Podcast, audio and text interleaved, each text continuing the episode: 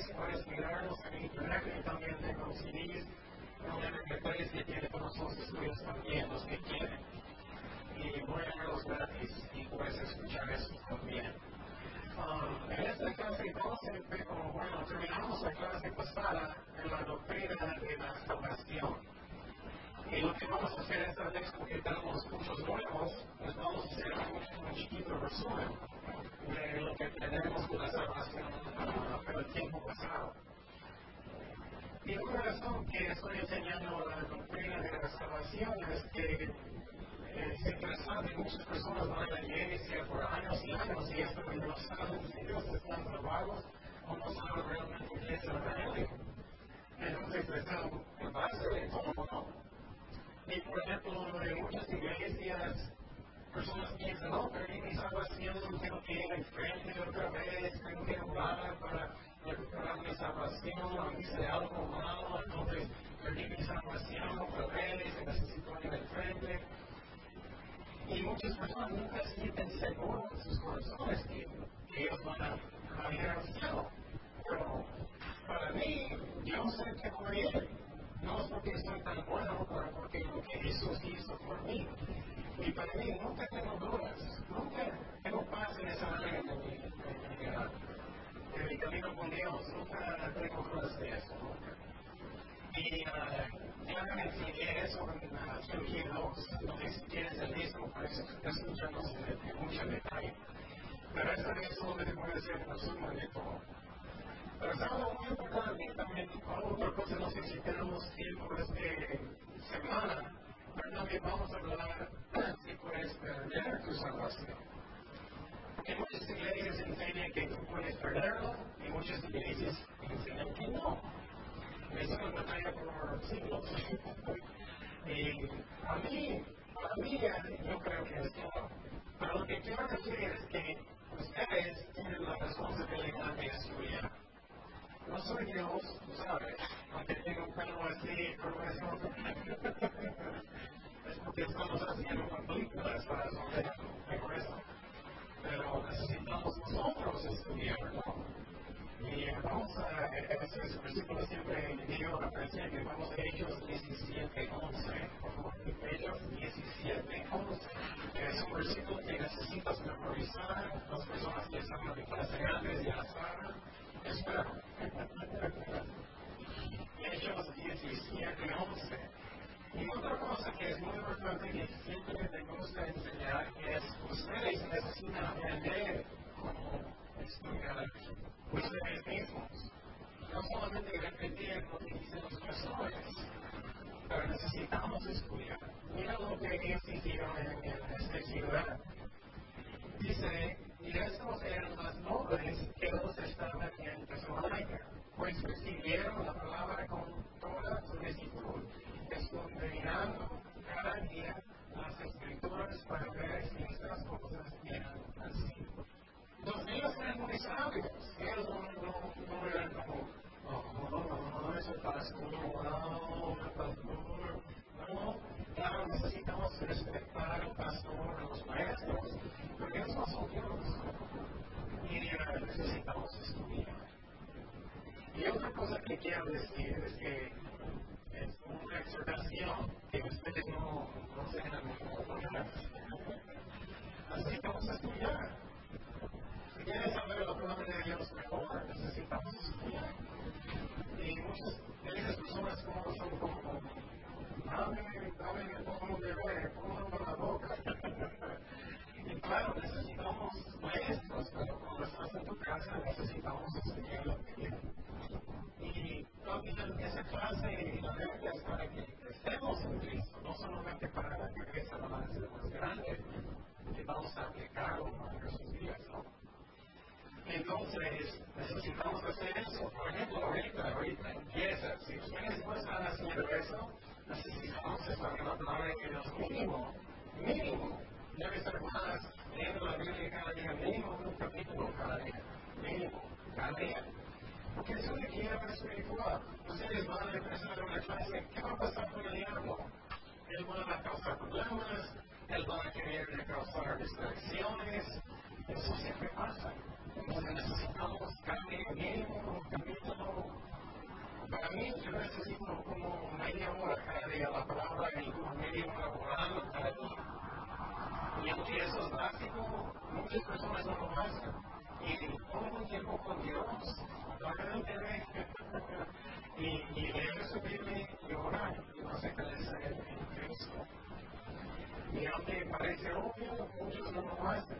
Y si no haces eso, no vas a a crecer. Es como la comida. Si tú vas, si con tu estómago que haces, te vas a ir a tener que cómodo, ¿no? Pero muchas veces no pasamos la palabra por mucho tiempo. Bueno, empezamos con el Evangelio. El Evangelio. Eso es un consejo primero. Realmente es que Dios, es que Dios te ama. Dios te ama. Dios te ama. Segundo, Dios es santo. Número tres, todos, número tres, todos somos pecadores. Todos somos pecadores es la doctrina de la depravación. Vamos a hablar un poquito de eso. La depravación. Número cuatro es la pena de pecado es la muerte. La pena de pecado es la muerte. Y la muerte es el lago de fuego. Separación de Dios. Número cinco Jesús murió para pagar la pena. Jesús murió para pagar la pena.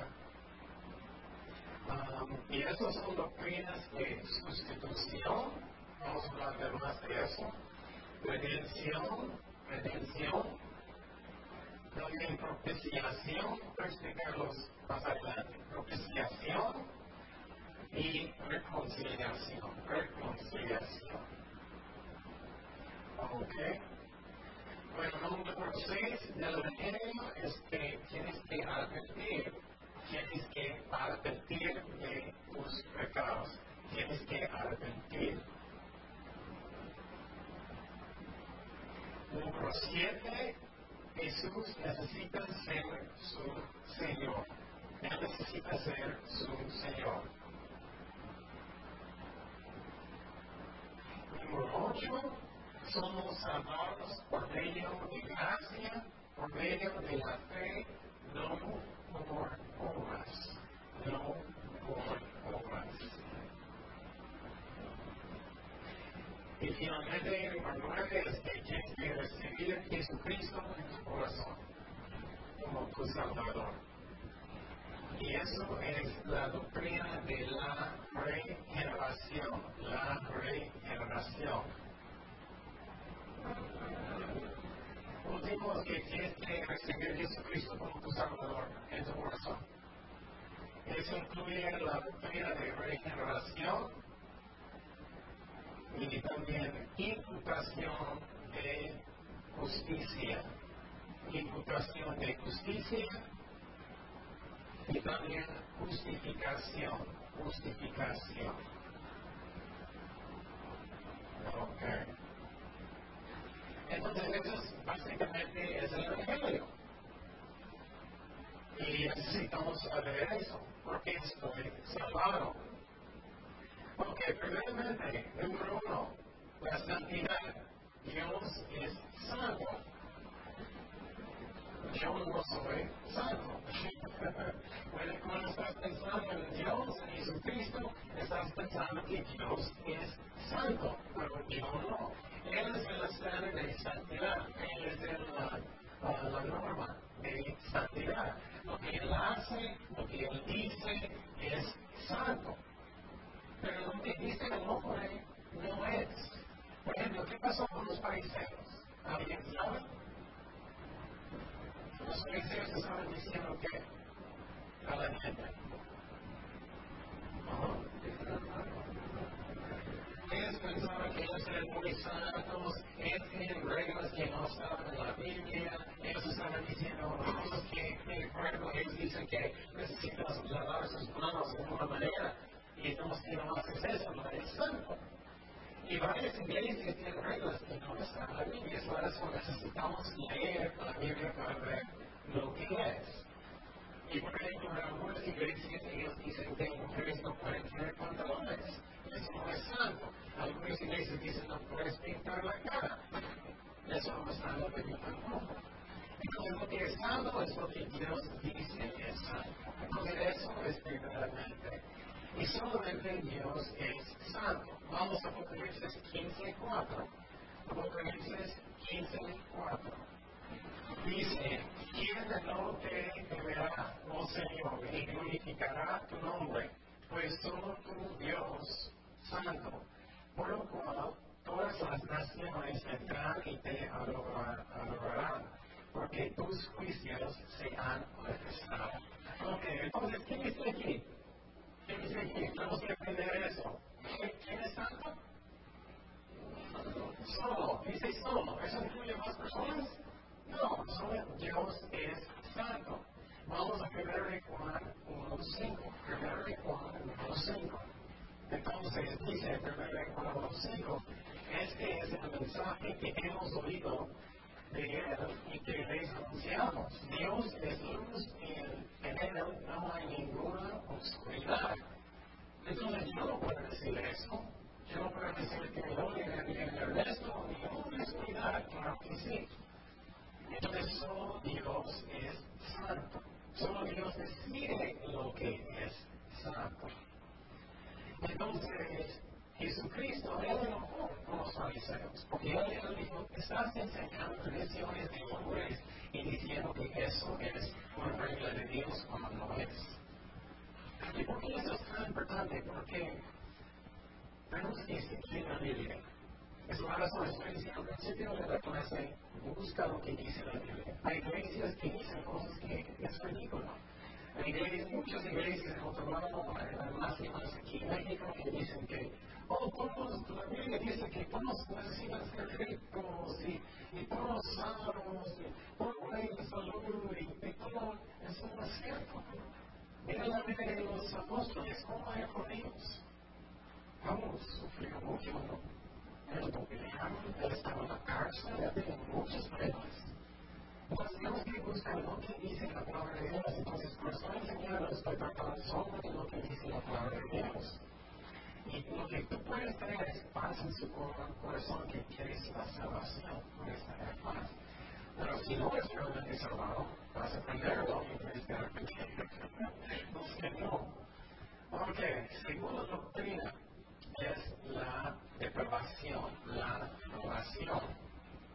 Estoy cubriendo un poquito de lo que enseñé el semestre pasado, porque no podemos hablar de si puedes perder tu salvación si no hablamos de la doctrina. Entonces estoy haciendo un chiquito resumen. ¿Y es la doctrina de la depravación? En el jardín, Adán y Eva, cuando ellos pecaron, ¿qué pasó con ellos? Dios dijo que, ¿te recuerdas? vas a morir, lo que dice vas a morir. Vamos a Génesis 2.15. Génesis 2.15. Dios dijo, si tú vas a comer del fruto, vas a morir. ¿Y qué significa eso? Dice Génesis 2.15 al 17. Tomó pues Jehová Dios al hombre y lo puso en la puerta de Edén para que lo labrará y lo guardase. Y mandó Jehová Dios al hombre diciendo, de todo árbol del huerto podrás comer, mas el árbol de la ciencia del bien y del mal no comerás, porque el día que de él comieras, ciertamente morirás. Entonces, después de eso, cuando ellos comieron el fruto, ellos murieron ¿qué? espiritualmente, realmente. ¿Qué es morir espiritualmente? ¿Alguien sabe? Es una separación entre Dios y el hombre. Y entonces, porque Dios es santo y tenemos pecado, entonces hay una separación eso. ¿Y qué es otra cosa que pasa con ellos? Ellos también murieron como físicamente, pero no inmediatamente es muy interesante si ves las biologías en la Biblia, en el principio Adán vivió como como 900 años, pero poco, pero menos y menos y menos y menos hasta que yo no creo que tenga mucho más. es como es, después de eso, ellos murieron físicamente también. Vamos a Isaías 59.2, Isaías 59.2. Esa es la razón, Dios necesita salvarnos, porque hay una separación entre nosotros y Dios. Isaías 59, 2. Pues nuestras iniquidades han hecho división entre vosotros y vuestro Dios, y vuestros pecados han hecho ocultar de vosotros su rostro para no oír. Entonces tenemos una separación antes de conocer a Cristo entre nosotros y Dios. Pero más cosas pasó también, lo que pasó también, voy a decir rápido, es que cuando Adán pecó, somos responsables por lo que él hizo. Es como él es la cabeza de todo y somos también, tenemos el juicio que está sobre él. ¿Me explico? Entonces, cada persona que va a nacer, por ejemplo, mi esposa ya está embarazada, vamos a hablar por ella, y uh, pero cuando el niño chiquito va a nacer, él tiene este juicio sobre el niño. Pero no solamente eso, él tiene una naturaleza pecaminosa. El niño va a ser muy bonito, chiquito y todo, pero un bonito, chiquito pecador. es como es. Y tenemos esta diferencia. Y por ejemplo, estoy seguro el niño al principio a decir, no puedes tener mi pastel también, necesitamos enseñarle a decir la verdad, no mentir. ¿Me explico? Naturalmente, un niño tiene una naturaleza pecaminosa. ¿Me explico? Entonces, eso es la doctrina de la depravación. Cuando otra persona entra en el mundo, ellos tienen una separación entre ellos y Dios y una naturaleza pecaminosa, también el juicio de edad sobre, está sobre ellos es como que lo representa a nosotros. Vamos a Salmo 51.5.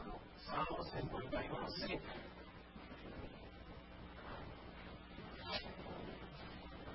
Y por ejemplo, eso es algo diferente. La iglesia católica enseña cuando tú vas a bautizar un niño, eso va a borrar la naturaleza pecaminosa pero nunca miré un niño saliendo de, un bautismo, es un angelito después de este bautismo. Todavía es un pecador. Y entonces es lo mismo, necesitamos estudiar por nosotros mismos. Um, dice, he aquí en maldad he sido formado y en pecado me concibió mi madre. Entonces, cada niño tiene una naturaleza pecaminosa. Entonces, algo muy interesante, ya puedes entender cuando Jesús dijo, necesitas nacer de nuevo, ¿qué es la razón? Porque tú estabas muerto. ¿Me explico? Eso es la razón. Él dijo, que nacer de nuevo. El Espíritu, ¿me explico? Y entonces, desde el principio, cada persona está muerta hasta que ellos aceptan a Cristo espiritualmente. Ellos están muertos. Um, ok. Bueno, ¿qué es pecado? Próximo tema es ¿qué es pecado? Eso es muy importante porque algunas iglesias enseñan diferentes cosas. ¿Qué es pecado? Y tú dices, oh, es muy obvio, no, bueno, depende necesitamos leer lo que dice la Biblia. Obviamente es algo que no es puro, algo que no es moral, algo que no es como Dios, obviamente.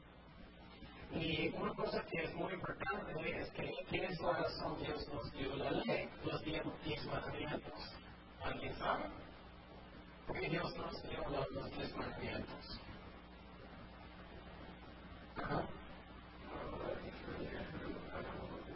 Sí, para saber que soy el pecador, es la razón. No es para mostrar, no es para que yo pueda ser santo, es para mostrarme que tengo pecado. Por ejemplo, uh, los diez mandamientos dicen, oh, no debes mentir mitocondrias de ese que me estás pensando, hice eso. Como la palabra de Dios dice que tienes que honrar a sus papás, siempre. Oh, ¿No? Eddie, Eddie, no hice eso siempre. Entonces nos enseña que somos pecadores, no es para que soy santo, no es corazón, para mostrar que tengo pecado. Vamos a Romanos 3.20, Romanos 3.20. Y eso es muy importante porque no somos salvados por como santos soy, no somos salvados, vamos a mirar eso. ¿Qué es el propósito de la ley? Para mostrarme que tengo pecado. Romanos 3.20 dice, y que por las obras de la ley ningún ser humano será justificado delante de él, porque por medio de la ley es el qué? Conocimiento del pecado, conocimiento del pecado. Ok, también el pecado es falta de amor, cuando de nosotros a veces tenemos menos amor que debemos tener, eso también es pecado. Ahí levantamos sus manos. ok, entonces, pecado también, um, yo no voy a decirnos en hebreo esta vez, pero lo que significa es errar. Entonces, es como, yo quiero hacer lo bueno, pero yo no voy a alcanzarlo bien. Entonces, eso también es pecado. Entonces, solamente Jesús es perfecto. Entonces, aunque yo estoy tratando mi mejor, todavía tengo pecado porque no puedo alcanzar como Jesucristo. Entonces, eso es pecado. Um, ¿Qué más? Entonces, todos somos pecadores. Todos somos pecadores. Entonces, como dije antes, no pecado no es algo que el hombre dice, es lo que Dios dice que es pecado. ¿Por qué? Más detalles. Pecados pueden ser intencional, intencional. Por ejemplo, un niño a romperlo con una hermanita y en la cabeza. Eso es intencional. Eso es pecado, obviamente. También pecado puede ser que no es intencional, no es algo propósito. Muchas veces pensamos que no es solamente cosas a propósito, no, no es cierto. Algo que no es como Jesús quiere, eso también es pecado. Okay. Y tercero, también puede ser algo que no hiciste que debes hacer. No hiciste que debes hacer. Entonces, entonces puede ser cosas intencionales, uno, dos, no intencionales, y tercero, omisión, omisión. Por ejemplo, Jesucristo dijo en Mateo 23, 23, hay de, vosotros, escribas y fariseos, hipócritas, porque diezmáis la menta en el eneldo y dejáis lo más importante de la ley, la justicia, la misericordia y la fe. Esto era necesario hacer sin dejar de hacer aquello. Entonces lo que ellos no hicieron también era pecado. También en el libro de Santiago, Santiago 4, 17, dice, Santiago 4, 17, y aunque sabe hacer lo bueno y no lo hace, le es pecado. Entonces, ¿cuántos de nosotros no tenemos pecado? Yo tengo. Todos nosotros, ¿ah? También antes de aceptar a Cristo, todos tenemos, ¿no? Pero vamos a mirar qué es la diferencia. Aunque cristianos también tienen pecado cada día, vamos a mirar la diferencia entre ellos y un incrédulo. Ok, próximo tema es la pena de pecado es la muerte. La pena de pecado es la muerte. Es el lago de fuego. Hablamos mucho de eso en el semestre pasado, que el lago de fuego es un lugar eterno. Es un lugar horrible, es oscuro y uh, crujiendo de dientes y nunca, nunca, nunca puedes escapar. Tiene fuego, tiene azufre, tiene humo. Eso es por eternidad. Hablamos de eso en la semana del semestre pasado y puedes escucharlos en, en los, uh, los uh, CDs. Y entonces, en el tiempo de, um, de Cristo, hay un valle. Hay un, también un valle se llama el valle de Inom. En este valle ellos tiraron uh, cosas como uh, cuerpos de, de de animales, basura y todo, siempre estaba quemando. Y Roberto por Jesús dijo, este lugar es como el, el infierno. Entonces, cuando Jesús estaba hablando de eso, Él estaba diciendo, el lago de fuego es como este valle que nunca apaga, siempre hay, hay, hay, como lleno de dientes, es un lugar horrible. Esa es la pena de pecado. Dice en Mateo 22, 13, entonces el rey dijo a los que servían, atadle de pies y manos y échale en las tinieblas de afuera. Allí será el llorón y el crujir de dientes. Eso es por eternidad. Entonces, Dios nos salvó, Dios nos salvó de eso. Dios nos salvó de eso. Y entonces quiero decir también que Dios hizo el infierno, el lago de fuego, para los demonios, no para el hombre. El hombre decidió de revelar en su corazón que el hombres y mujeres van allá y no quieren acercar a Jesucristo. Y quiero decir, es un lugar que es oscuro y que, que, fuego y es algo fuerte que debemos escapar. Su corazón Jesucristo vino Ok. Y entonces, hablamos la semestre pasado, que hay, dos tipos de juicios. Un juicio para los íntegros. Escúchame muy bien, esto es muy, muy importante. Y si quieres saber más detalles, escúchame lo siguiente. Hay dos juicios. Un juicio es para los íntegros. Se llama el gran trono blanco. Cuando tú vas a este lugar después de su muerte, vas a estar, si no eres cristiano, vas a estar enfrente de este lugar. Dios va a abrir los libros de la ley, de la Biblia y también los libros de toda su vida. ¿Puedes imaginar eso? Dios va a hacer eso. Dios va a abrirlos. Él escribió cada pecado que tú tienes en toda la vida. En toda la vida. Eso es increíble pensar, ¿no? Y Él va a comprarlos, Él va a buscarte uh, entre eso. Pero si, si eres cristiano, gracias a Dios, nunca vas a estar enfrente de este juicio. Nunca. Gracias a Dios. Entonces, todos sus pecados son borrados, no más. Limpio por la sangre de Jesucristo. Pero sí hay un juicio para cristianos. El juicio para cristianos se llama el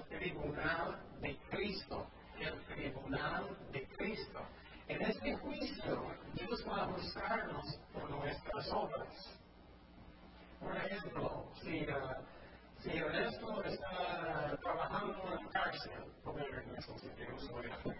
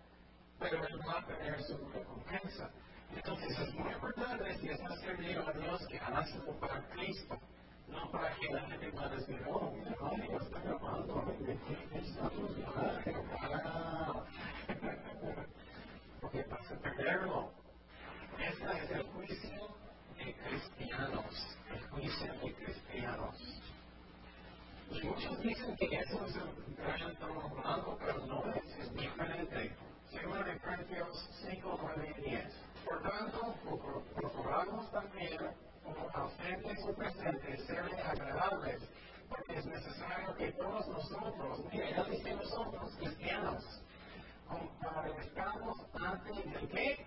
Tribunal de Cristo, para que cada uno reciba según lo que haya hecho bien, mientras estaba en el cuerpo, sea bueno o sea malo. Ok, ya primero de Corintios 3, 11 al 15. Primero de Corintios 3, 11 al 15, porque nadie procesando, porque nadie puede poner otro fundamento que Él está puesto, lo cual es Jesucristo, y sobre ese fundamento algo edificaré oro, plata, piedras preciosas, madera, heno, gracia, la obra de cada uno se hará manifiesta, porque el día la declarará pues por el fuego será recordada. Algunas personas dicen que este fuego es el, el de fuego, pero no es. Mira cómo sabemos. Y la obra de la obra, dice la obra de cada uno, uno cual sea el fuego la probará. Si prefiere la obra de alguno que sobre edificó, recibirá que recompensa. Estamos hablando recompensas, es muy importante que estudiamos la Biblia y buscar lo que es la verdad.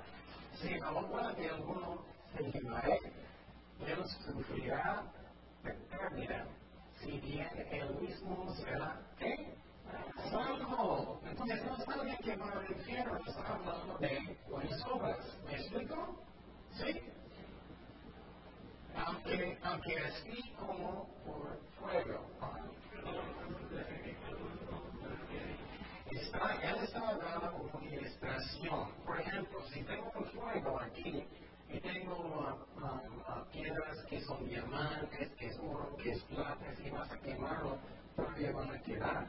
Porque su motivo era bueno. Yo hice para Cristo, yo no hice para estar enfrente de la gente, yo no hice solamente para mí, para crear fuegos como Dios probando. Y entonces, cada su motivo era como, no, yo quiero ser famoso, yo quiero tocar la guitarra frente todos, que todos me aman y me quieren, y que soy bueno. Eso es manera, esas maneras cosas malas y van a quemar. Y entonces tú vas a estar salvado, pero no vas a tener recompensa. Es la razón Jesucristo dijo, no haces tus obras como los fariseos en frente de la gente. Que ya viste tu, tu diezmo y